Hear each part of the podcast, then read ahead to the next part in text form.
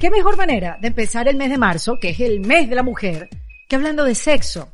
Hmm, sí, del sexo que estamos teniendo las mujeres, tomando en cuenta cómo nos han reflejado a lo largo del tiempo en el cine para adultos. ¿Nos han preguntado qué esperan de nosotras en los encuentros amorosos y cómo creemos nosotras que debemos comportarnos si es tan difícil identificarnos en una película porno? Porque, porque claro, son películas que están escritas, dirigidas y sobre todo monetizadas en su mayoría por hombres.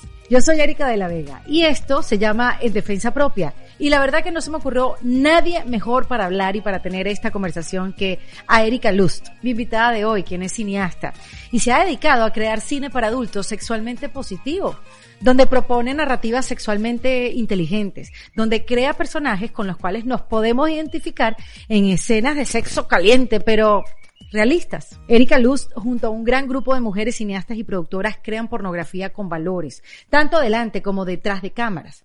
Tiene un proyecto llamado Ex Confessions, donde convierte las fantasías anónimas del público en cortometrajes. Y también con su estudio Lost Cinema, crea series originales y largometrajes para los amantes del cine y del sexo. Erika busca, a través de su trabajo, a través de sus historias, que aprendamos a conectar y a comunicarnos mejor con nuestra pareja, a no sentir culpa por nuestros deseos. Nos ayuda también a aceptarnos, a romper con los estereotipos y a dejar de estar comparando nuestros cuerpos, nuestros tamaños con otra gente. Y también nos ayuda a sentir que hasta en nuestros más perversos deseos no estamos solos. Antes de dejarlos con esta súper conversación que para mí es liberadora, los invito a que pasen por indefensapropia.com. Esa es la página web de donde van a poder encontrar los más de 90 episodios, pueden suscribirse a mi newsletter totalmente gratis para recibir semanalmente un email lleno de recomendaciones y cosas que descubro. Y también en la página web en defensapropia.com vas a poder encontrar la comunidad de En Defensa Propia, que si te haces miembro vas a poder tener early access de los episodios, talleres dictados por mis invitadas, vas a tener acceso a en vivos donde vas a poder hacer preguntas, respuestas de parte de mis invitadas y donde vas a conseguir una cantidad de herramientas para rediseñar y reinventar tu vida. Ahora sí los voy a dejar con Erika Lust, una mujer que está reinventando la industria del porno, impactando positivamente la vida sexual de mucha gente. Fíjense que Erika es una mujer que se quería dedicar a la política y las vueltas de la vida. Quizás en sus películas, para adultos, pues, consigues más tolerancia, más diversidad y sobre todo más inclusión que en cualquier gobierno. Como ella dice, todavía hay mucho trabajo por hacer, pero mientras más auténticas seamos, mientras entendamos que tenemos voz y que somos pieza importante para el cambio en cualquier industria, ahí vamos a poder crear un mundo más parecido al que queremos vivir, en defensa propia. Bienvenida Erika Lust a En Defensa Propia. Muchas gracias. Tú no sabes la emoción que yo tengo de hablar contigo, Erika. Como te dije fuera de cámara, yo no sé cómo llegué a ver una de tus películas eh, de adulto hace unos años atrás. Y dije, ¿qué es esta película tan bonita donde dos personas se quieren y hacen el amor? y, y después como que perdí la cuenta y reconecté contigo hace poco y, y dije, no, yo, yo tengo que hablar con Erika en defensa propia, porque tú sin duda estás reinventando el cine de adulto. Estoy intentando hacer lo mejor que pueda, ¿no? Pero llevas años en esto, Erika, llevas, llevas muchos años tratando de cambiarlo y digamos que el momento que se está viviendo ahora te está acompañando para ese cambio, pero cuando empezaste en el 2004, que fue cuando hiciste tu primer corto pornográfico. Correcto, no, no, yo llevo más tiempo de lo que a veces pienso. Eh, es, es, cierto, eh, 2004 hice mi primer corto, la verdad es que lo hice un poco como un experimento, era una época que estaba estudiando cine, estaba también trabajando para algunas productoras eh, aquí en España, en Barcelona, eh, no como directora, sino como asistente de producción. La verdad es que empecé como runner, empecé como driver, runner, haciendo cafés, catering, lo que hacía falta, porque necesitaba trabajar. Yo venía de otro mundo, porque había estudiado ciencias políticas. ¡Wow! Ciencias políticas, ¿qué es eso? no, que siempre me, me, me, apasionaba. La idea era trabajar para, para organizaciones internacionales con temas de derechos de, de mujeres, derechos humanos, etcétera. Y, y, después lo que pasó un poco es que, que, que, me mudé a España. Yo llegué aquí la primera vez en 97 para estudiar castellano. Eh, cada, cada hueco que tenía en la universidad durante los veranos aproveché para estudiar idiomas y ya había estado trabajando en Estados Unidos, había estado estudiando en Inglaterra, en Francia y descubrí España y español y me gustó mucho. Y, y, la verdad es que, que, conociendo también a la ciudad de Barcelona, básicamente me enamoré de Barcelona. Fue un pasión, un amor, una sensación de haber llegado a, a, una ciudad donde me sentí por la primera vez yo. Sentí que me liberar, que podía, ¿sabes? Y encontré tanta gente tan interesante, cosmopolita, liberal, divertida. Y, um, y, y, después hice un intercambio, una, una época con, con la Universidad de Complutense de Madrid y después de eso dije, no, yo no vuelvo a Suecia, demasiado al norte, demasiado frío, demasiado oscuro yo quiero quedarme en España y un poco así, así fue. Eh, y, entonces de las ciencias políticas, haber pasado por diferentes países europeos, llegaste a Barcelona y lo que te llevó, digamos, a, lo que te aproximó al cine fue porque necesitabas trabajar. Exactamente, exactamente. Fue por pura necesidad, porque aquí en Barcelona era difícil para mí encontrar trabajo que tenía que ver con lo que había estudiado y yo necesitaba dinero y tenía amigos que trabajaban en productoras y me decían, pero tú tienes un carnet de conducir, tú hablas muchos idiomas, nosotros tenemos muchos clientes que vienen de diferentes países, eh, venga, va, probamos esto y me di cuenta que me gustaba tanto, tanto el mundo audiovisual. Yo estaba observando, aprendiendo eh, y a la misma vez me apunté a hacer un curso de dirección de cine.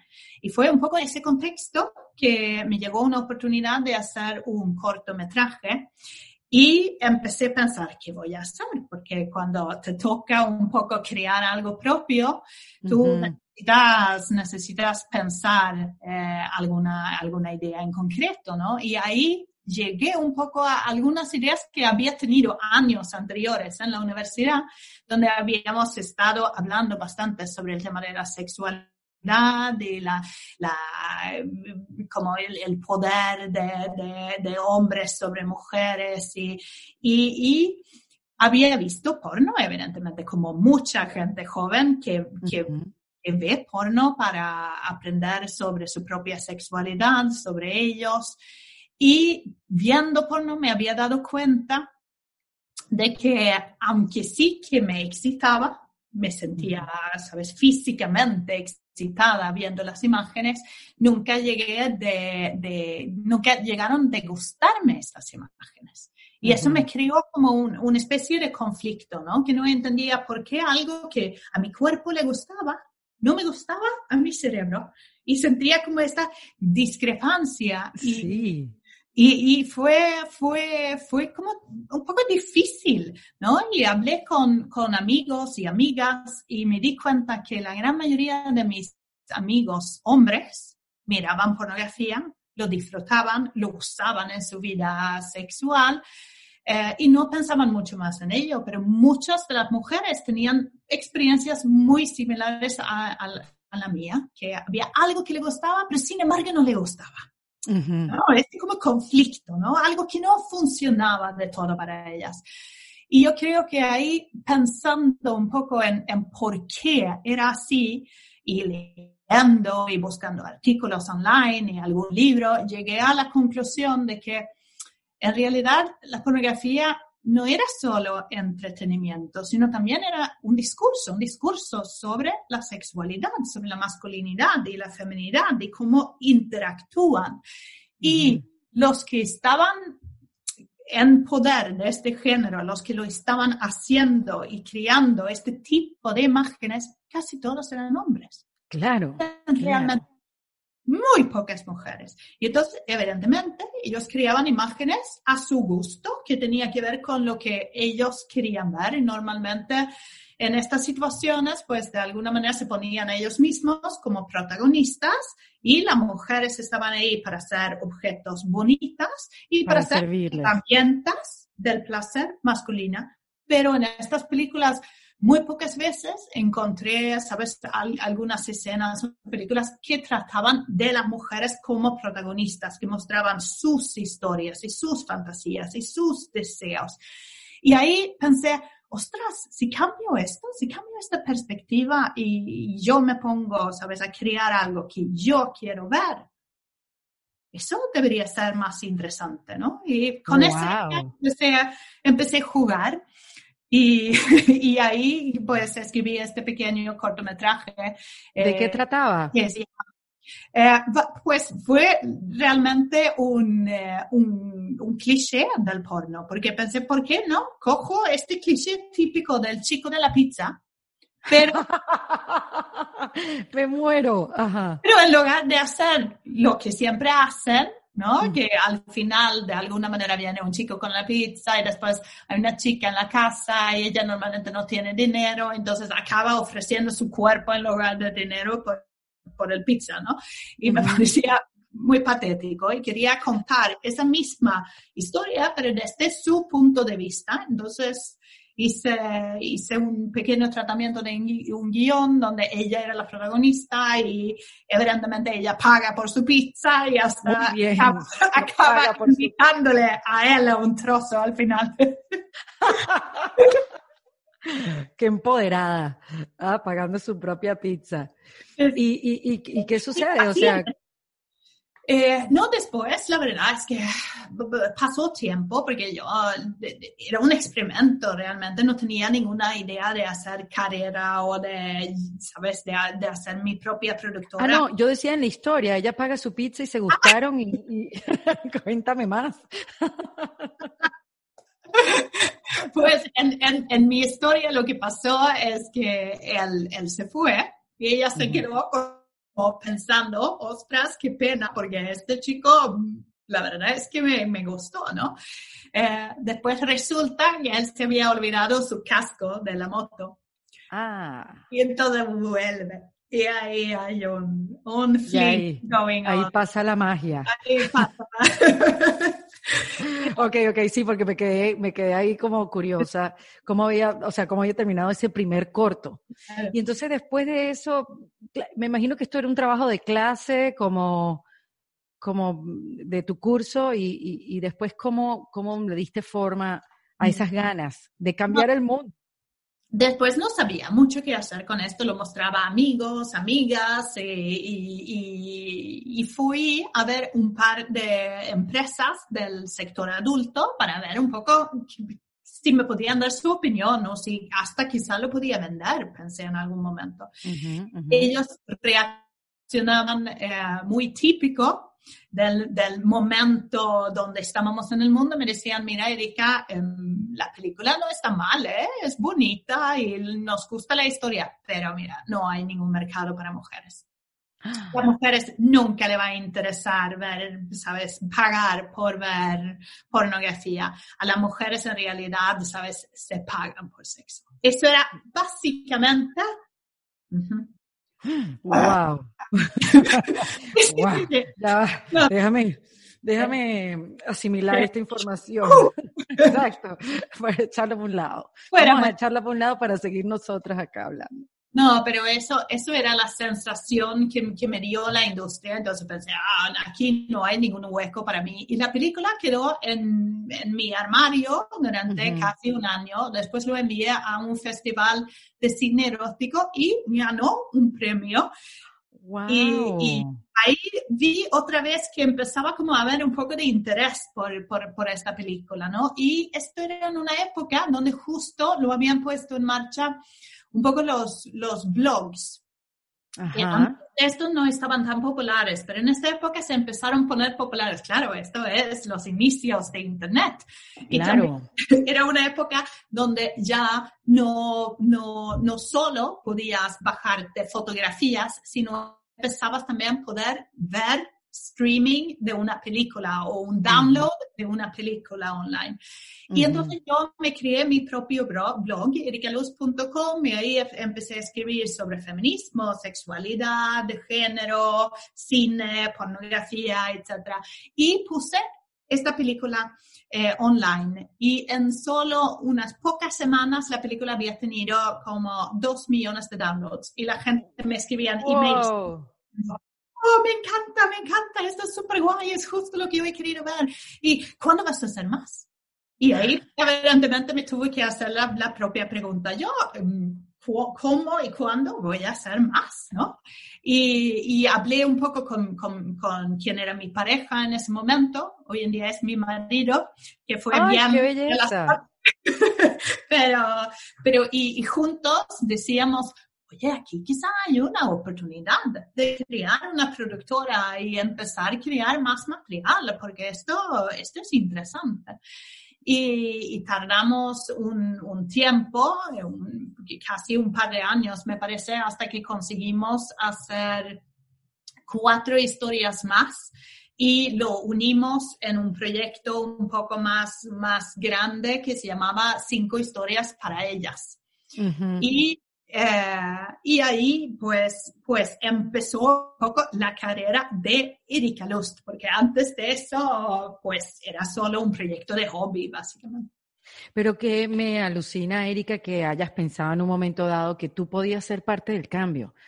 Hay veces que mm, seres humanos, no digo hombres y mujeres, nos quedamos con las ganas, como que, ay, esto no está pasando o esto, esto no está representando a una cantidad de gente o eh, nos hace falta tener, no sé, tal invento, tal producto y, y, nos echamos hacia atrás y decimos, ojalá lo inventen y nunca nos ponemos como en ese lugar como que, bueno, de repente yo puedo hacer el cambio. Fíjate que tú no venías ni siquiera del mundo del cine y tú dijiste, bueno, de repente yo puedo proponer un lenguaje distinto y, y mira cómo, cómo ha evolucionado y... Pasó como poco a poco y creo que lo que realmente me hizo entender que yo podía formar parte de este cambio era el, el, el enorme amor que me llegó, llegó en de mails de gente que yo no conocía. Y después, cuando empecé, sabes, ir a algunos festivales de cine y mostrar mi película y la audiencia estaba pero abrazándome, diciendo, sabes, cosas tan bonitas. Y yo creo que era ese amor que de alguna manera hizo que dije, venga, aquí hay un camino. ¿Y qué le gusta a las mujeres ver en la pornografía? Primero, tenemos que aceptar que a nosotros también nos gustan las películas porno. Lo que pasa es que nos gustan otras historias. ¿Cuáles son esas? O sea, ¿qué, ¿cuál es esa diferencia que tuviste entre, entre el consumo de pornografía de los hombres y el consumo de la pornografía de la mujer? A ver, yo creo que es, esto se está como blurring más y más. ¿Cuál es la okay. diferencia, no? Porque lo que yo he visto un poco en estos años, a ver, yo empecé, llegué a esta industria un poco con esta iniciativa, ¿no? Que yo quería hacer porno para mujeres, que yo quería hacer algo particular.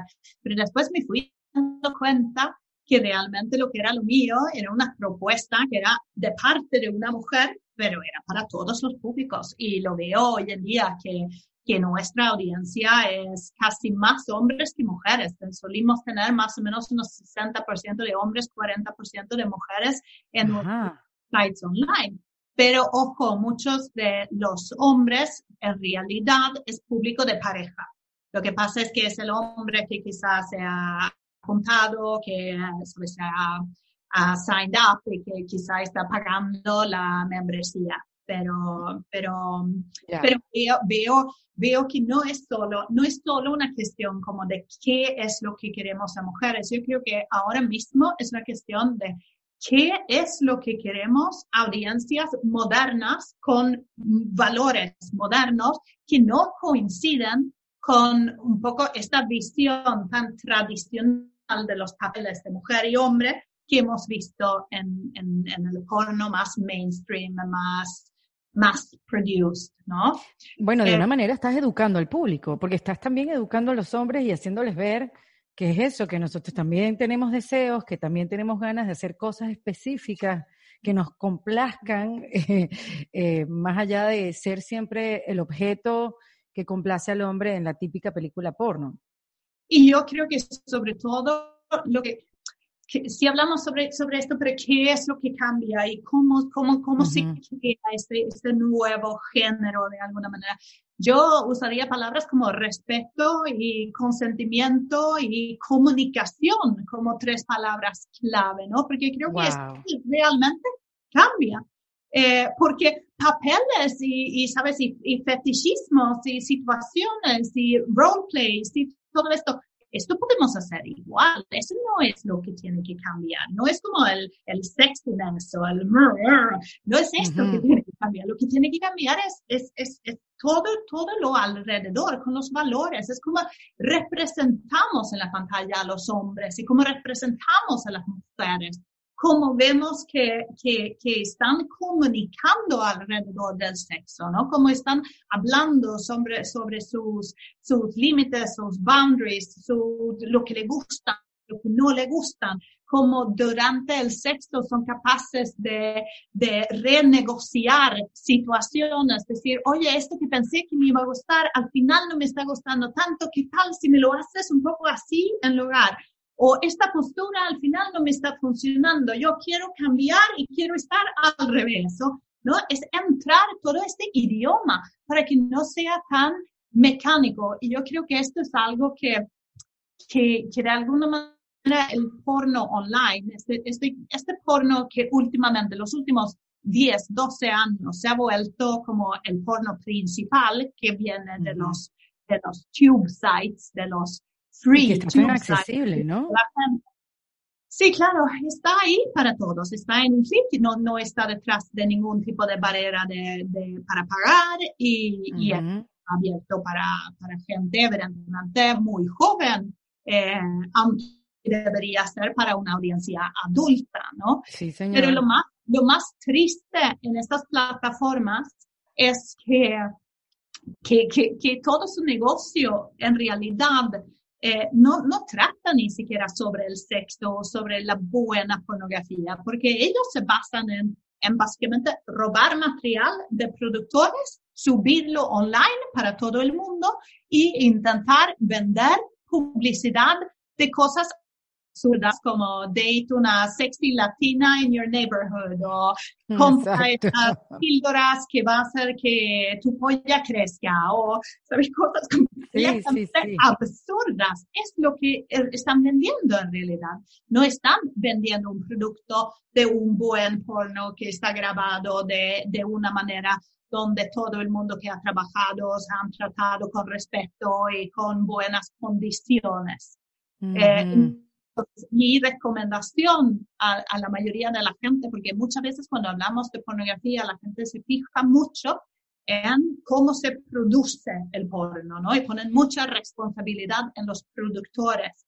Pero yo creo que aquí también tenemos que poner responsabilidad en los consumidores. ¿Cómo se consume el porno, no? Vamos a hablar un poco de ello, porque yo creo que como consumidor todos nos deberíamos preguntar qué es lo que estoy comprando. De la misma manera que muchos hoy en día lo hacemos cuando vamos al supermercado, nos preguntamos, ¿esos huevos que estamos cogiendo, de dónde vienen? Correcto. Vienen de una de estas factorías que no tienen escrúpulos, que tratan a, los animales de una manera terrible, o vienen de una granja pequeña donde caminan libremente, etcétera, etcétera. Pero pasa con todo ahora, Erika, pasa con la ropa, vas a comprar esta ropa, si es sustentable o no sustentable, si le paga bien a sus trabajadores, o sea, tú propones, y está muy bien, eh, consumir pornografía con conciencia, ¿no? De lo que estás consumiendo, ponernos selectivos. Exactamente, y creo que es muy importante porque aquí tenemos que tener en cuenta que son personas que trabajan, detrás de las cámaras y delante de las cámaras. Y lo mejor que podemos tratar y pagar a esas personas, lo más respetable va a llegar a ser el producto. Por eso yo siempre digo la importancia de cuando estáis navegando por Internet, hay que mirar dónde estáis, la página donde estáis. ¿Hay, hay algún, alguna página about que te cuenta sobre quiénes son, quiénes son los dueños de esa página, quiénes son los directores, los productores. ¿Hay algún making Claro, es que pareciera que la, la, pornografía en Internet es como una, una, como una ilegalidad, o sea, que, que estás viéndolo en una página que, qué sé yo, o sea, no sabes de dónde estás entrando, es como un, un, cuarto ahí oscuro que no sabes ni dónde está, no, eso, o sea, es como esa sensación, está muy oscuro, todo, es como una ilegalidad. Y seguramente forma parte de por qué muchas veces no sienta tan bien después de verlo, ¿no? Porque hay muchos hombres que me, que me, que me cuentan un poco como que nunca habían pensado tanto en esto, porque ellos estaban en estos sites online viendo el porno y ni siquiera habían, ni se, ni se habían fijado en, en los textos, donde muchas veces tratan sobre todo a las mujeres con mucho disrespecto, pero, pero también hay mucho racismo, hay un, un idioma que, que, que hay statements como tiny teen getting destroyed, ¿sabes? Este tipo de, de, cosas que, que, no lo aceptaríamos en ningún otro lado de nuestra sociedad. Pero parece que en el mundo pornográfico de las fantasías eróticas todo está aceptado. Y yo creo que aquí tenemos que como entrar un poco más con, con pensamiento lógico y, y, y, empezar a hablar sobre que no podemos aceptar este tipo de tratamiento.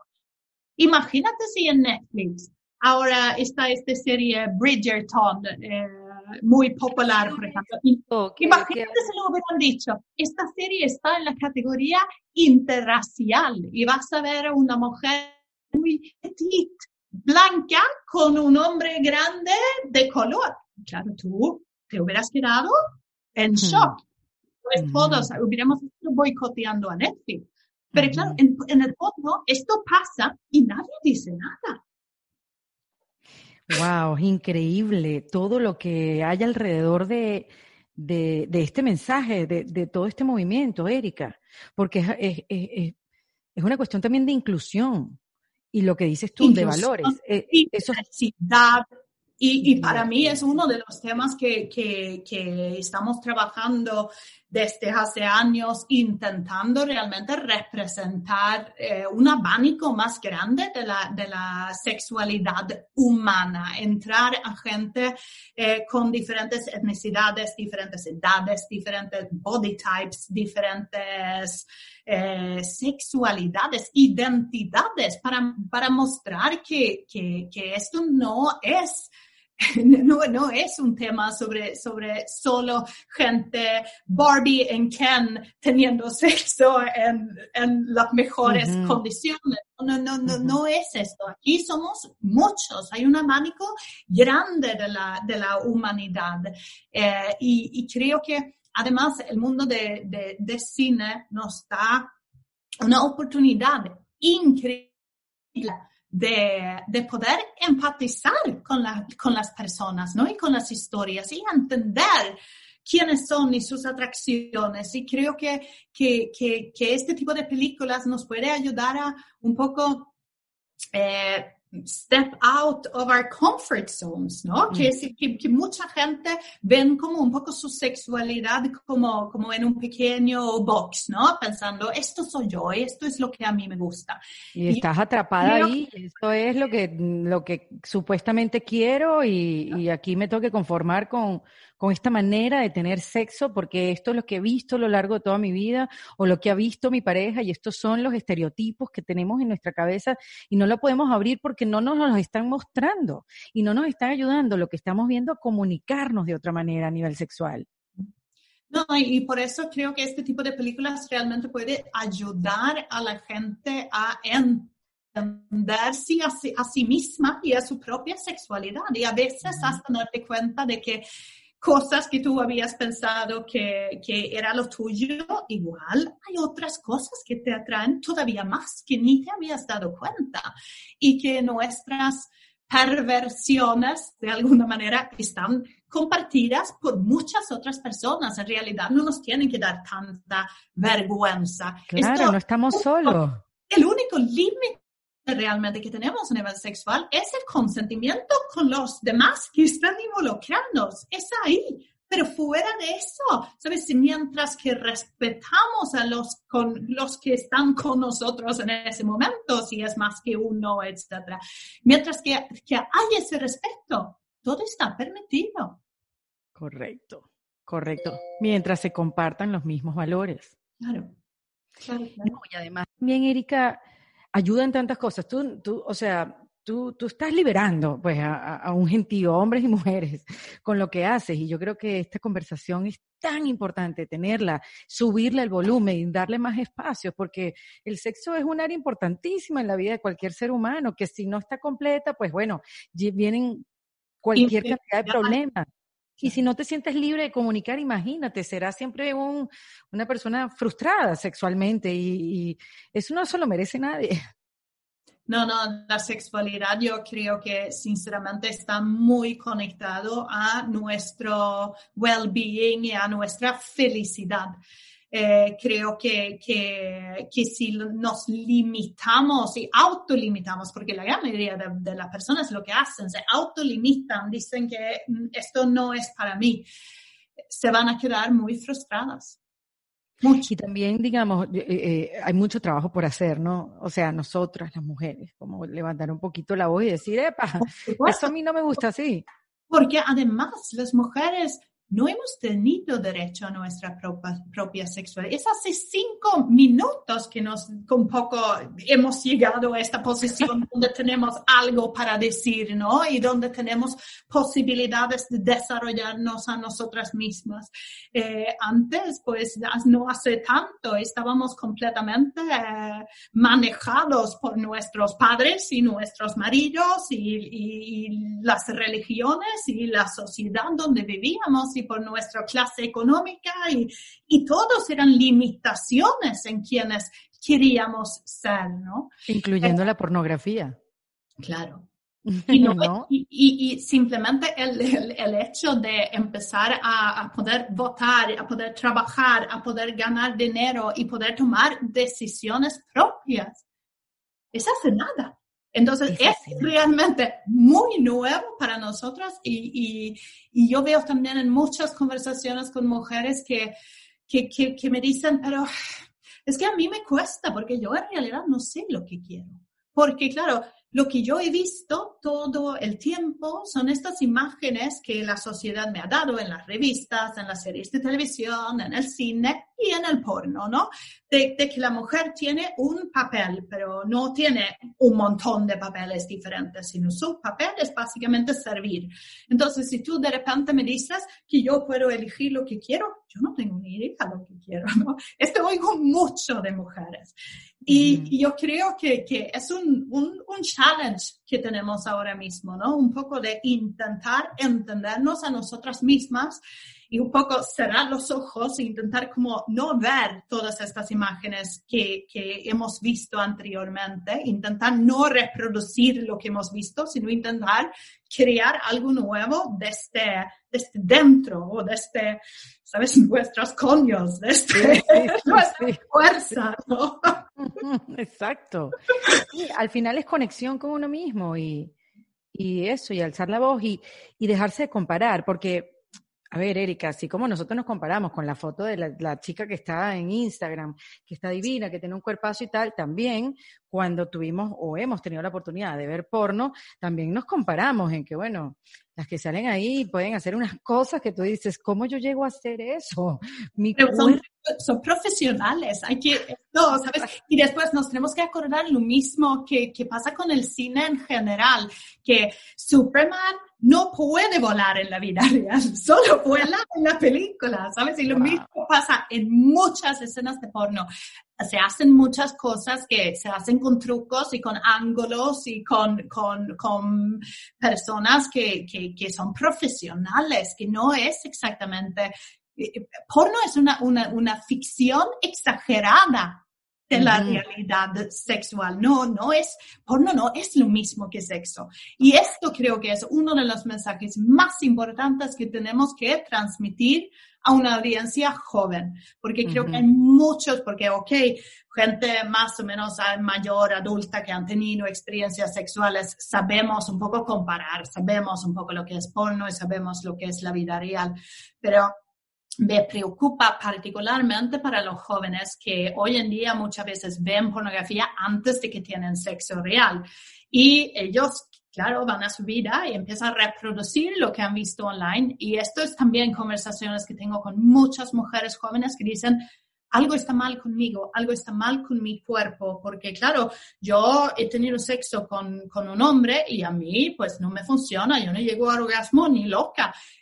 y claro, la realidad aquí es que pocas mujeres llegan a un orgasmo con una penetración así ah, de cuatro minutos sin nada de estimulación. La gran mayoría de las mujeres necesitamos algún tipo de estimulación clitorial, necesitamos manos, un vibrador, un juguete, algo para, para, para, para ayudarnos a llegar a, a, ese momento. Y eso no se, no, no se ve en el porno. Entonces, el porno lo que transmite a muchos jóvenes es una visión completamente falsa de lo que es el sexo. Claro, y el peligro es lo accesible que está hoy en día, porque años anteriores era a través de una revista, pero hoy en día niños de 10 años, o sea, ven estos videos, o sea, desde muy, muy temprana edad y se hacen esta imagen equivocada del placer, porque yo también estoy segura, Erika, que no solamente somos las mujeres que decimos algo está mal con mi cuerpo y no llego al orgasmo, también los hombres tienen que pasar por un lugar de comparación eh, de, de, de, tamaños, de, de, su misma anatomía. Y de verse como esta máquina de, ¿sabes? Mm. Exacto, este toro, este tigre que no para. Exactamente. Pero exacto, ellos también tienen que pasar por eso, son seres humanos, o sea. Y, y, hay mucha, mucha investigación que está hablando sobre que hombres jóvenes están teniendo problemas de, de erecciones porque no están acostumbradas de estar con mujeres de verdad, ¿no? Porque se, se está creando este, este tipo de hábito de que, de que se ponen online y abren ventana tras ventana, tag after tag, y muchas, sabes, diferentes ventanas y ven como imágenes de impacto, impacto, impacto, impacto, impacto.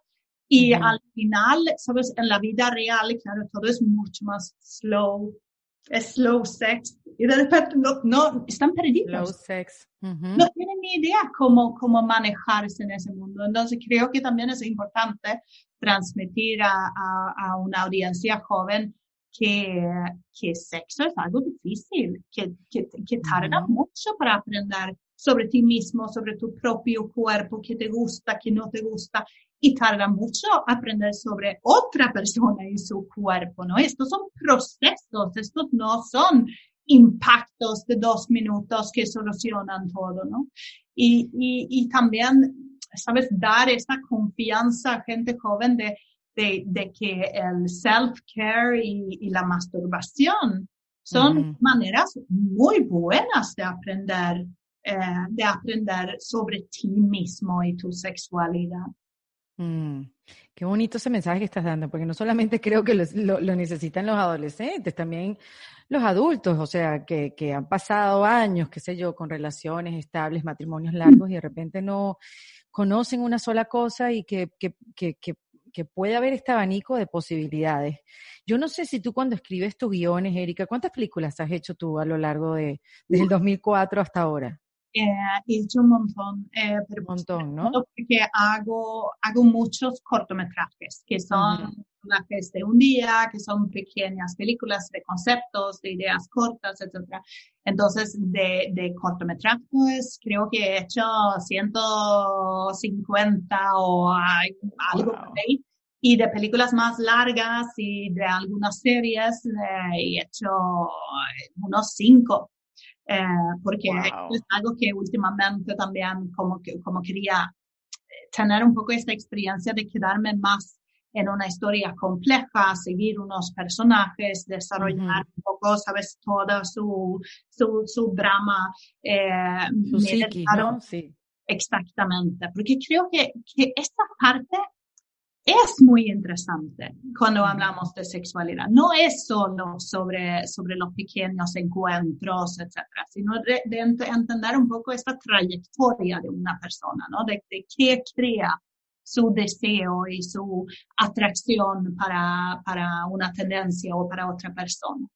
Eh, no, estoy muy, la verdad es que estoy muy afortunada, me ha ido muy bien en, en, la vida, me ha ido muy bien en esta carrera y ahora estoy en un momento para mí maravilloso donde he, he podido empezar a producir a muchas más directoras porque... Eso es lo que he visto en la página.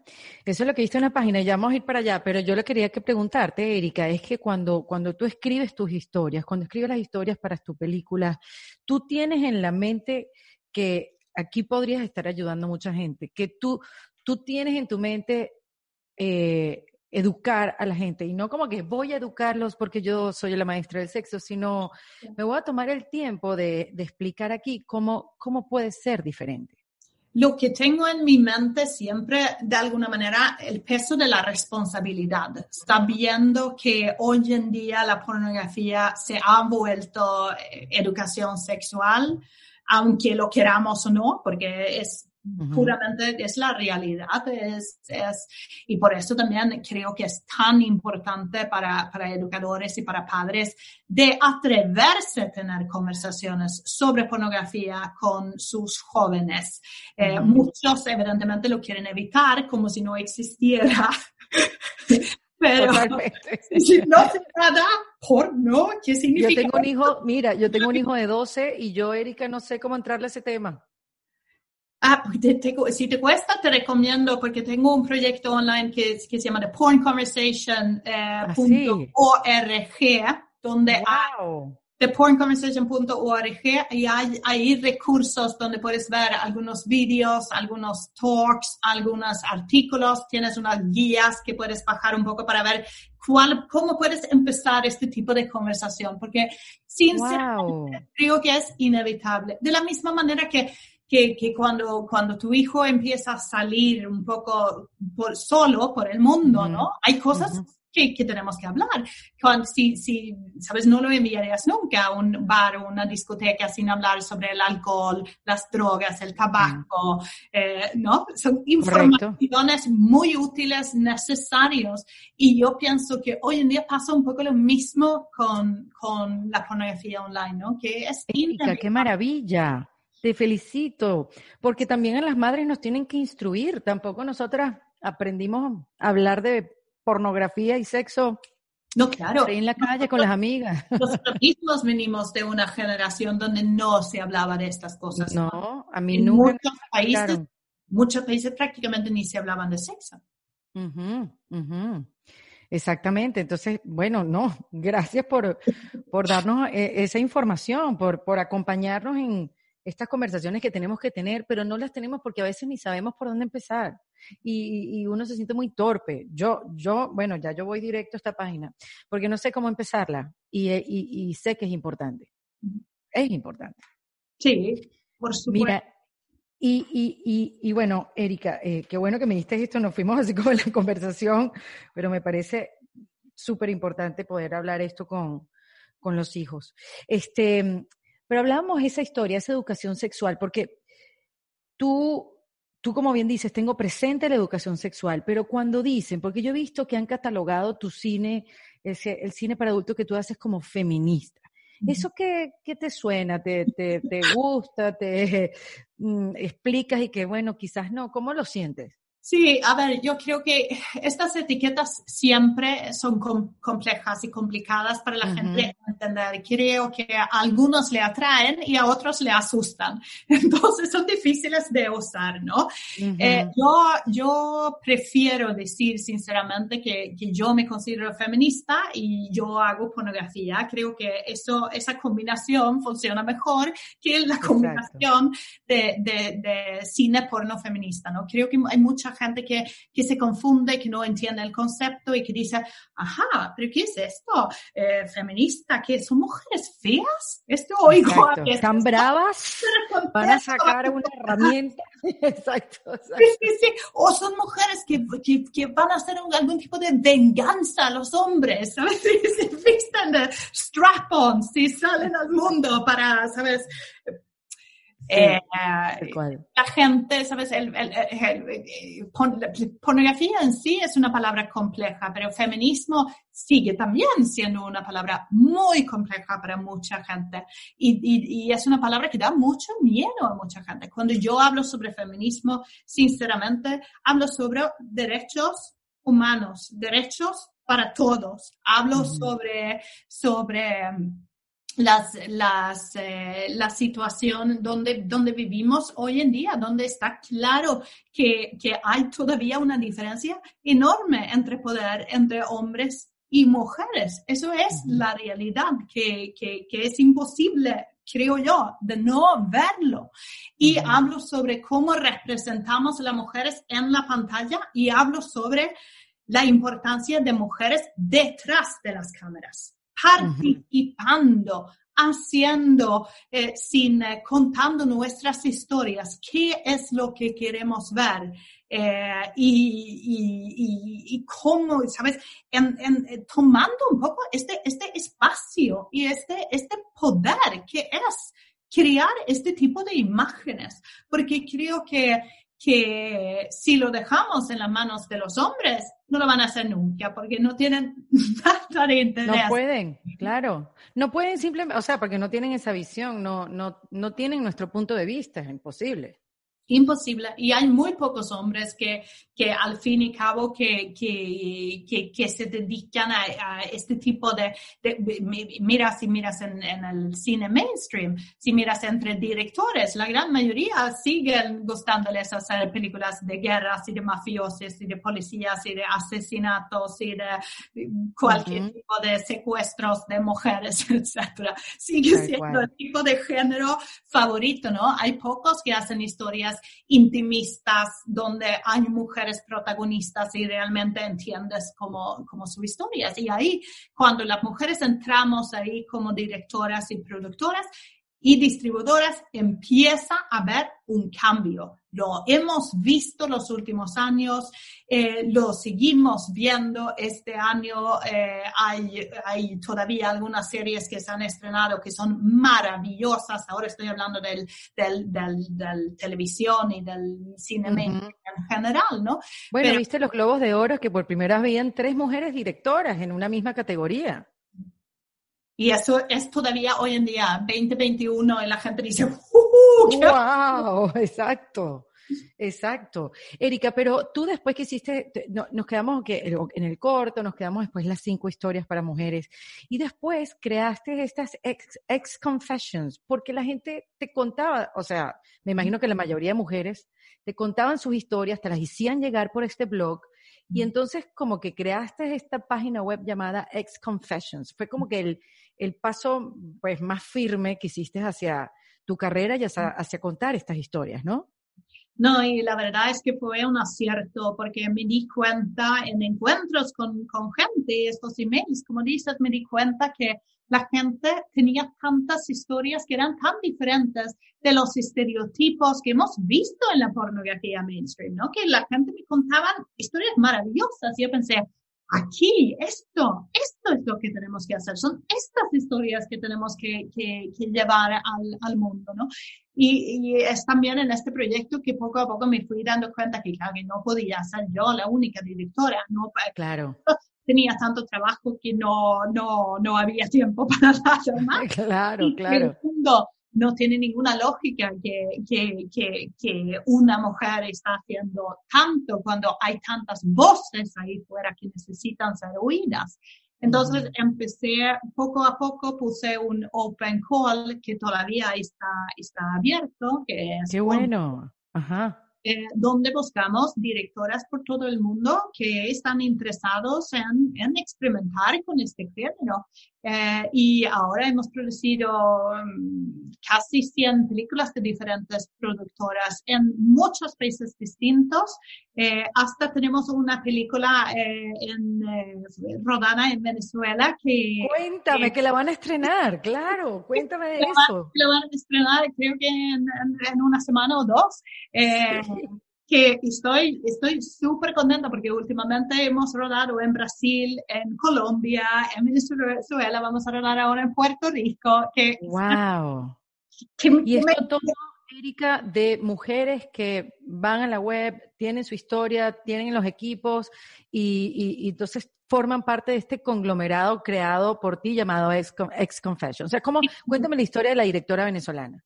Sí, Eh, pues ahí es una, una chica que, que se ha ido a vivir en otro país y que echa mucho de menos los ritmos y, el calor y la sensación eh, caribeña, ¿no?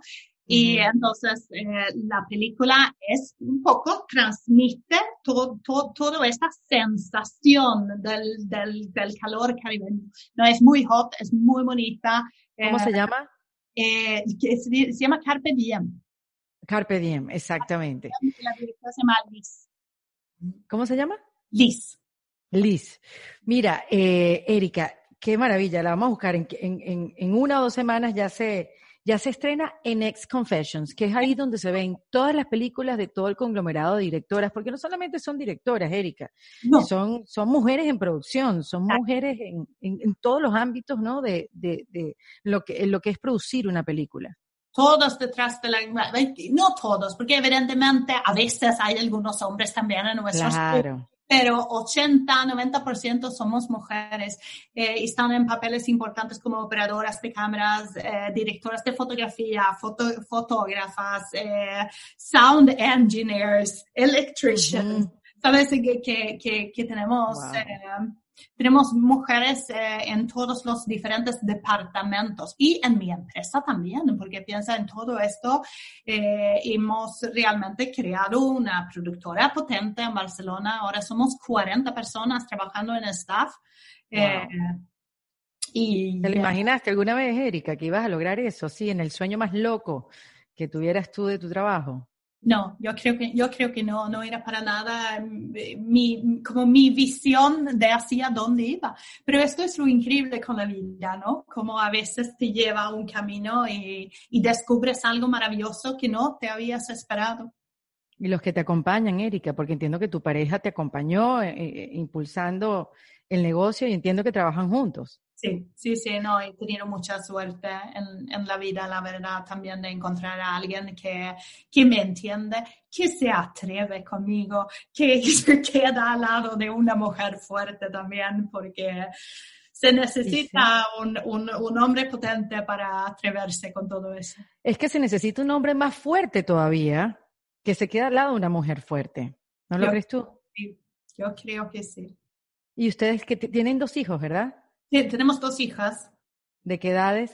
Tienen ahora 10 y 13, así que toman ahí también en esta, en esta época de, de explicar el mundo, ¿no? y, y, compartir visiones, pero para ellas para ellas todo, sabes, ellas ven con mucha naturalidad lo que hacemos nosotros. Sabes que nunca ha sido ningún secreto, no ha sido nada raro, eh, no, no, no, no hay ningún, ningún como gran dilema de cómo les contemos que ah, tenemos una productora donde hacemos películas pornográficas. Yo creo que mis hijas están como, están muy orgullosas de, de mí y, de mi, mi marido también y, y, muy, muy contentas en general y veo la tendencia de que ellas explican muchas cosas a sus amigas, ¿sabes? Yo he tenido en, casa, yo he tenido en mi casa pijamas parties donde he sido llamada y, y, sabes, mi hija mayor ha dicho, es que mami, nadie les explica nada y ellas tienen preguntas, por favor.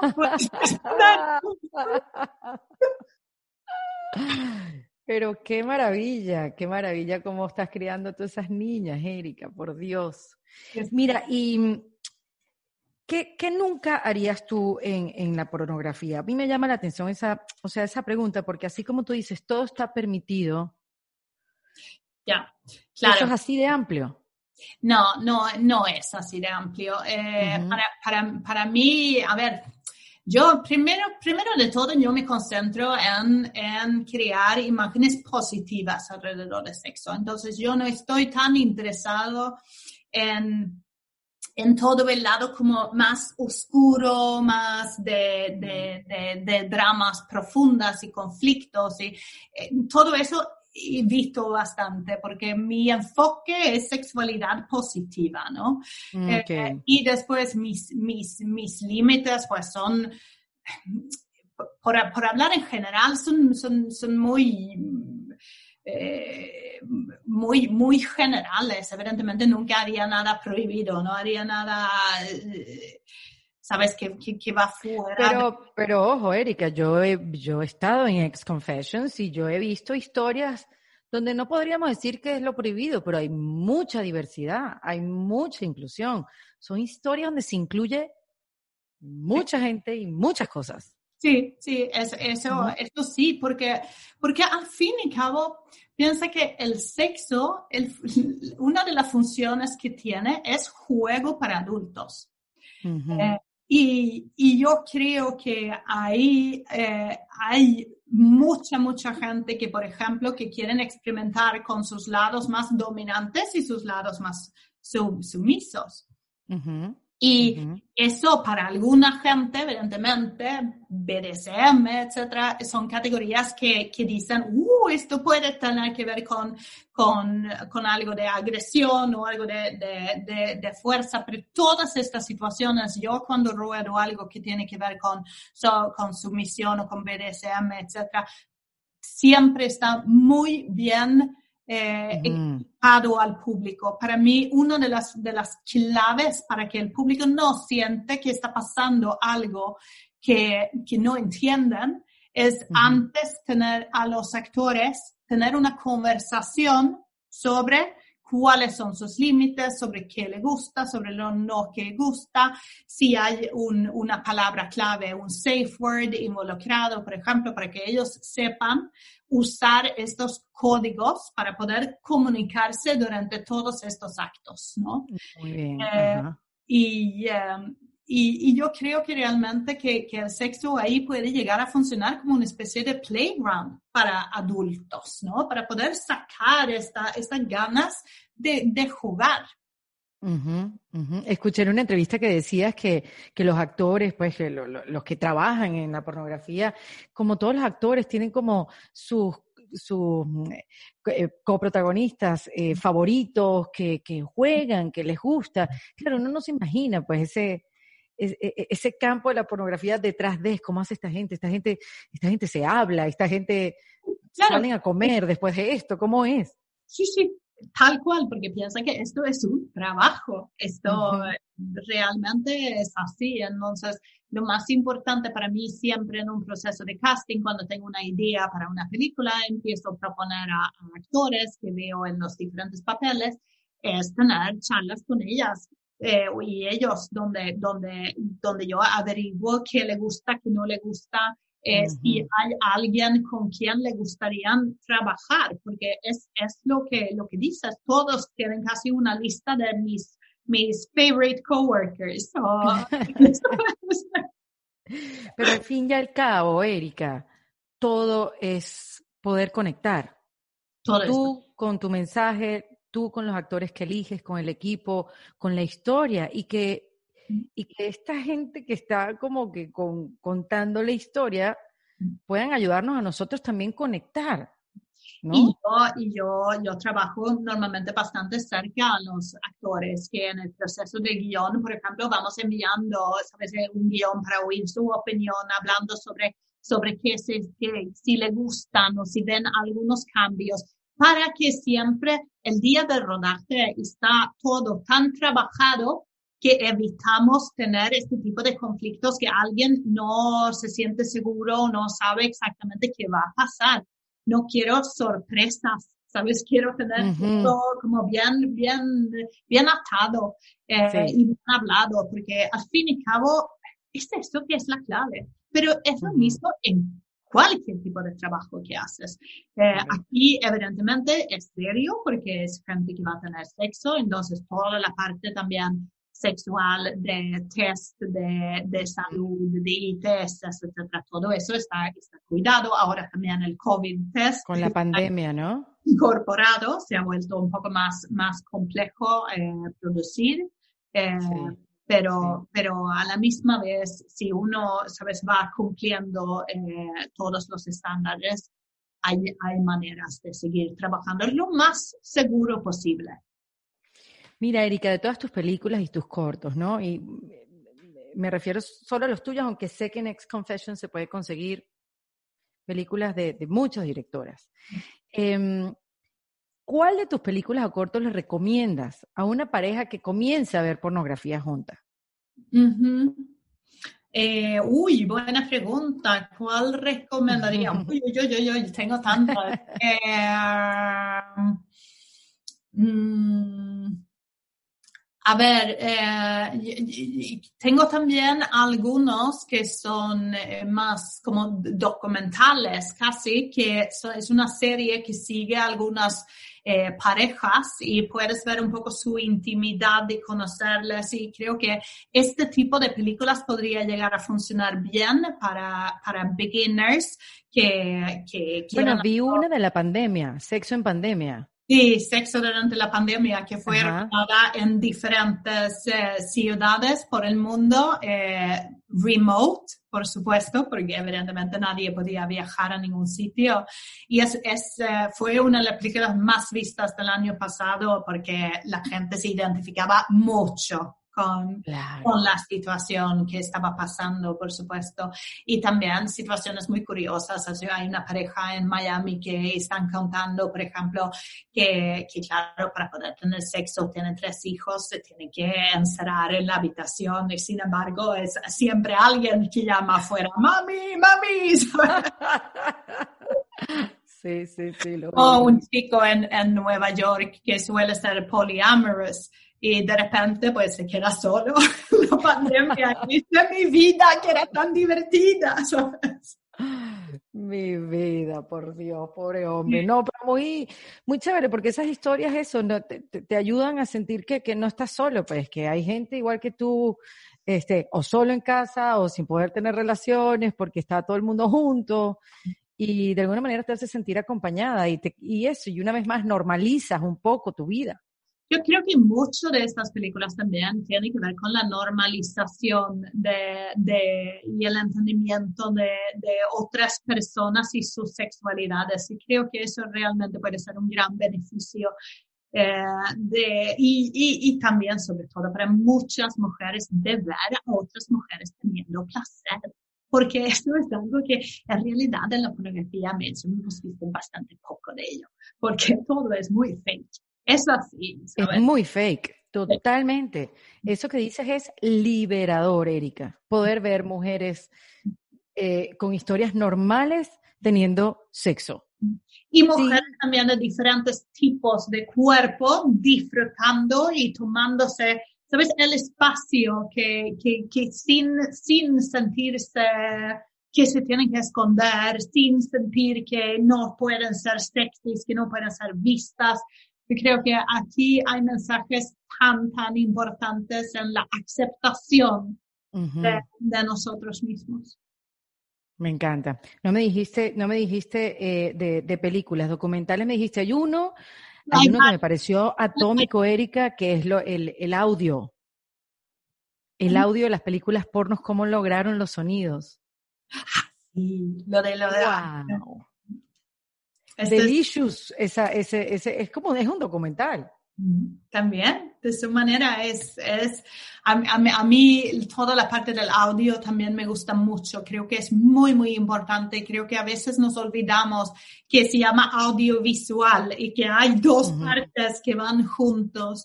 Y, y creo que, que, poder realmente escuchar a la gente y a sus gemidos y a sus respiraciones y el tocamiento de las pieles y todo, eso añade mucho en el sexo.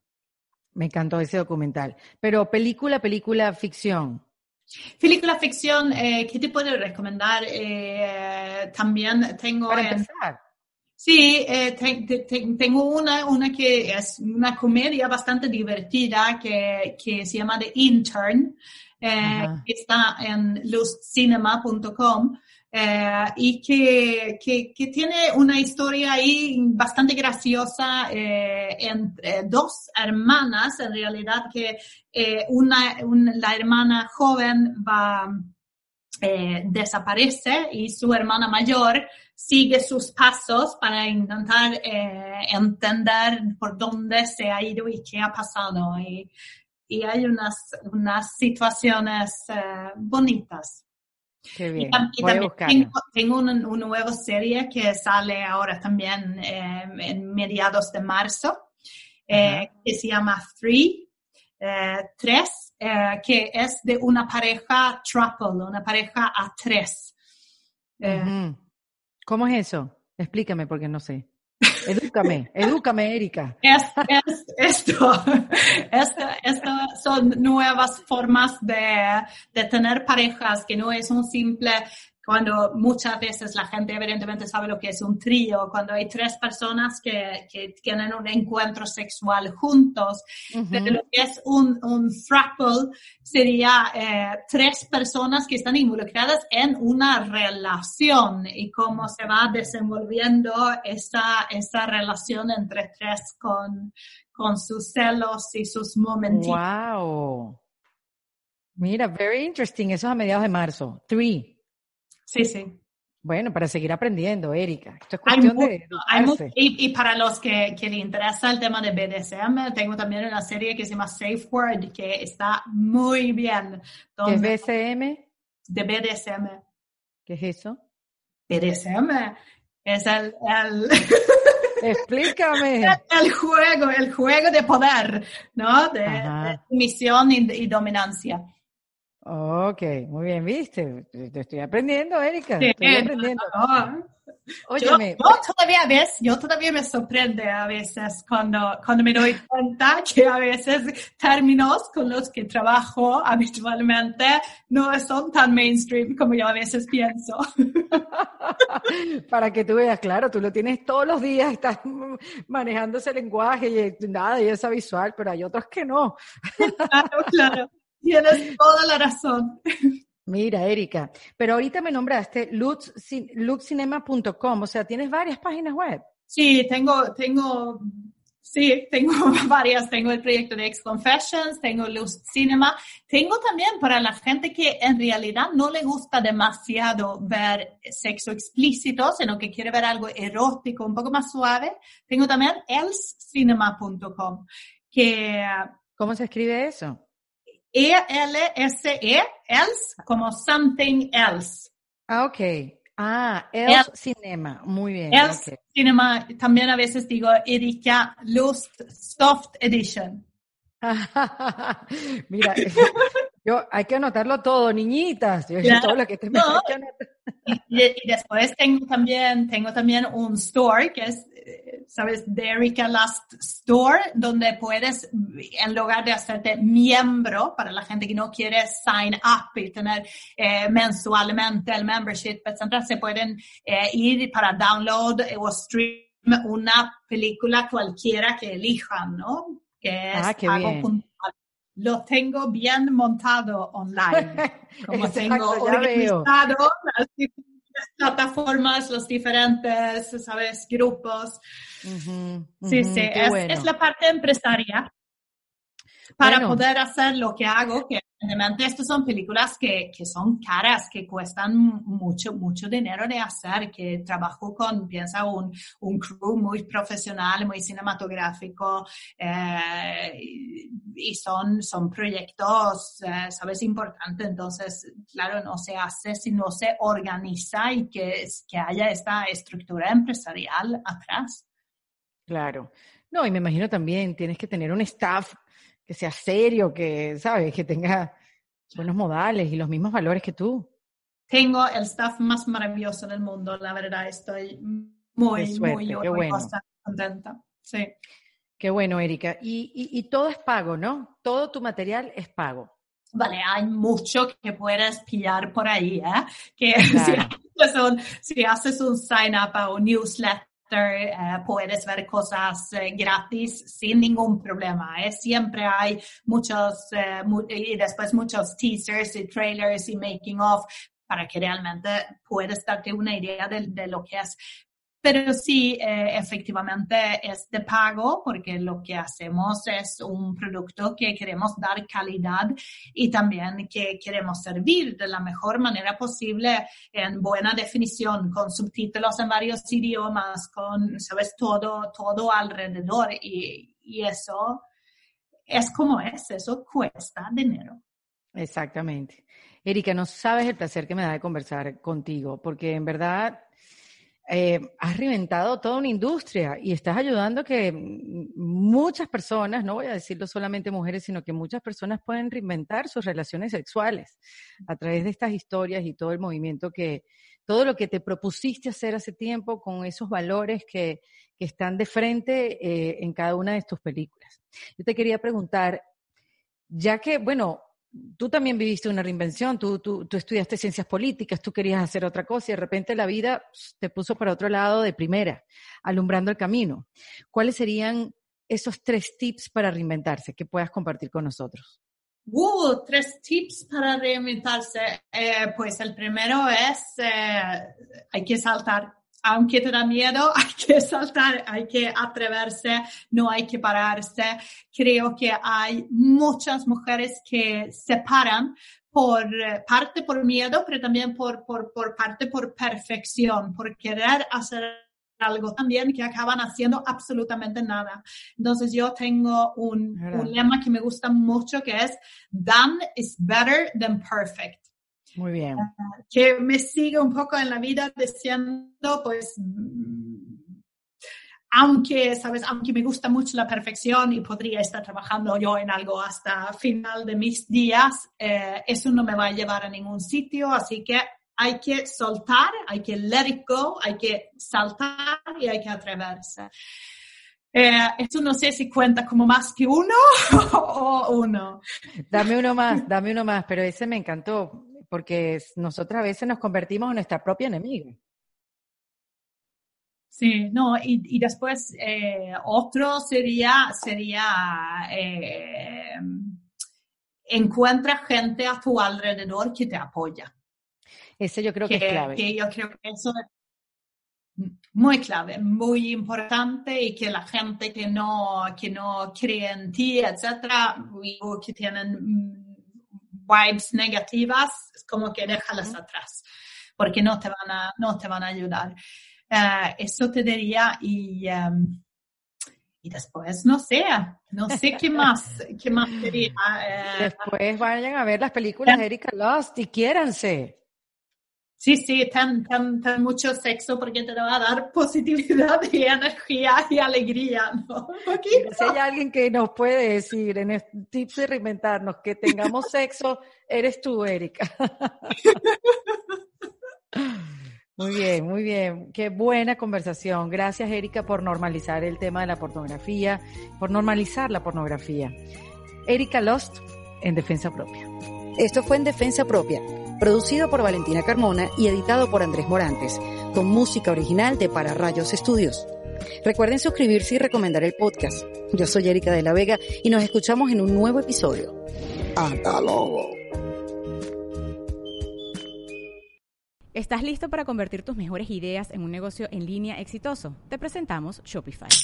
Tal vez no lo sabías, pero nuestro podcast More Than Mamis es un negocio y lo empezamos por supuesto para desahogarnos y hablar sobre la maternidad, no para convertirnos en expertas de ventas y del e-commerce. Así que sí, necesitábamos ayuda para vender nuestro merch y poner en marcha nuestra tienda. ¿Y cómo suena con Shopify?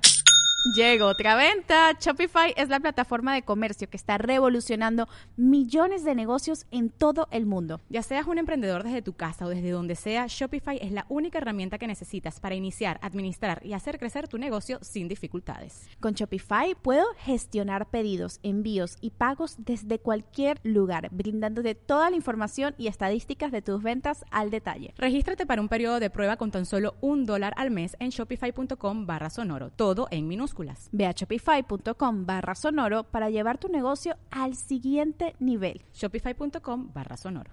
¿Estás listo para convertir tus mejores ideas en un negocio en línea exitoso? Te presentamos Shopify.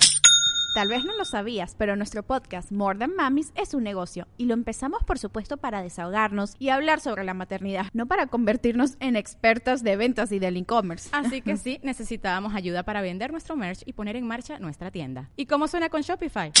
Llegó otra venta. Shopify es la plataforma de comercio que está revolucionando millones de negocios en todo el mundo. Ya seas un emprendedor desde tu casa o desde donde sea, Shopify es la única herramienta que necesitas para iniciar, administrar y hacer crecer tu negocio sin dificultades. Con Shopify puedo gestionar pedidos, envíos y pagos desde cualquier lugar, brindándote toda la información y estadísticas de tus ventas al detalle. Regístrate para un periodo de prueba con tan solo un dólar al mes en shopify.com barra sonoro, todo en minúsculas. Ve a shopify.com barra sonoro para llevar tu negocio al siguiente nivel. Shopify.com barra sonoro.